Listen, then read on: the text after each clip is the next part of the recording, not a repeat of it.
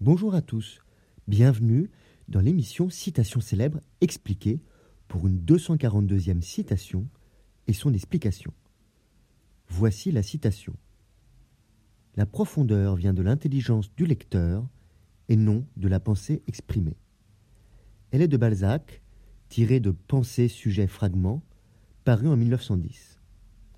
Honoré de Balzac, qui vécut entre 1799 et 1850, était évidemment un écrivain français du XIXe siècle, connu pour son travail novateur dans le roman réaliste. Le livre Pensées, sujets, fragments est une collection de notes et de réflexions sur divers sujets, allant de la politique à la littérature et à la philosophie. Surtout, c'est un inestimable témoignage sur sa méthode de travail. Il couvre plusieurs mois de l'année 1833, il paraît de manière posthume en 1910, et l'original a été retrouvé il y a une dizaine d'années. La citation La profondeur vient de l'intelligence du lecteur et non de la pensée exprimée peut être interprétée de plusieurs façons.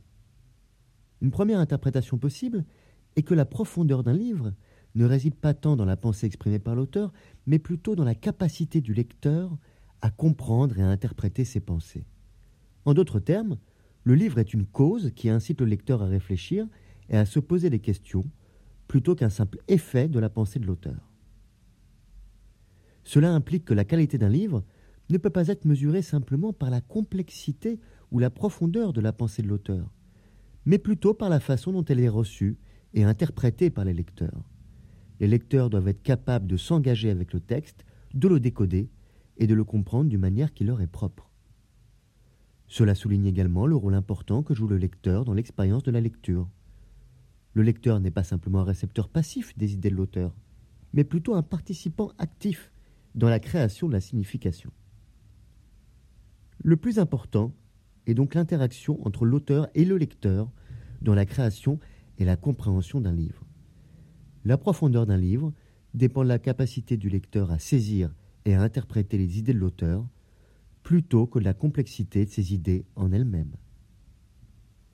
La profondeur vient de l'intelligence du lecteur et non de la pensée exprimée. Je vous remercie pour votre écoute. Vous pouvez retrouver le texte sur lescoursjulien.com ainsi que plus de 240 citations expliquées à écouter sur votre plateforme préférée de podcast. Au revoir et à bientôt.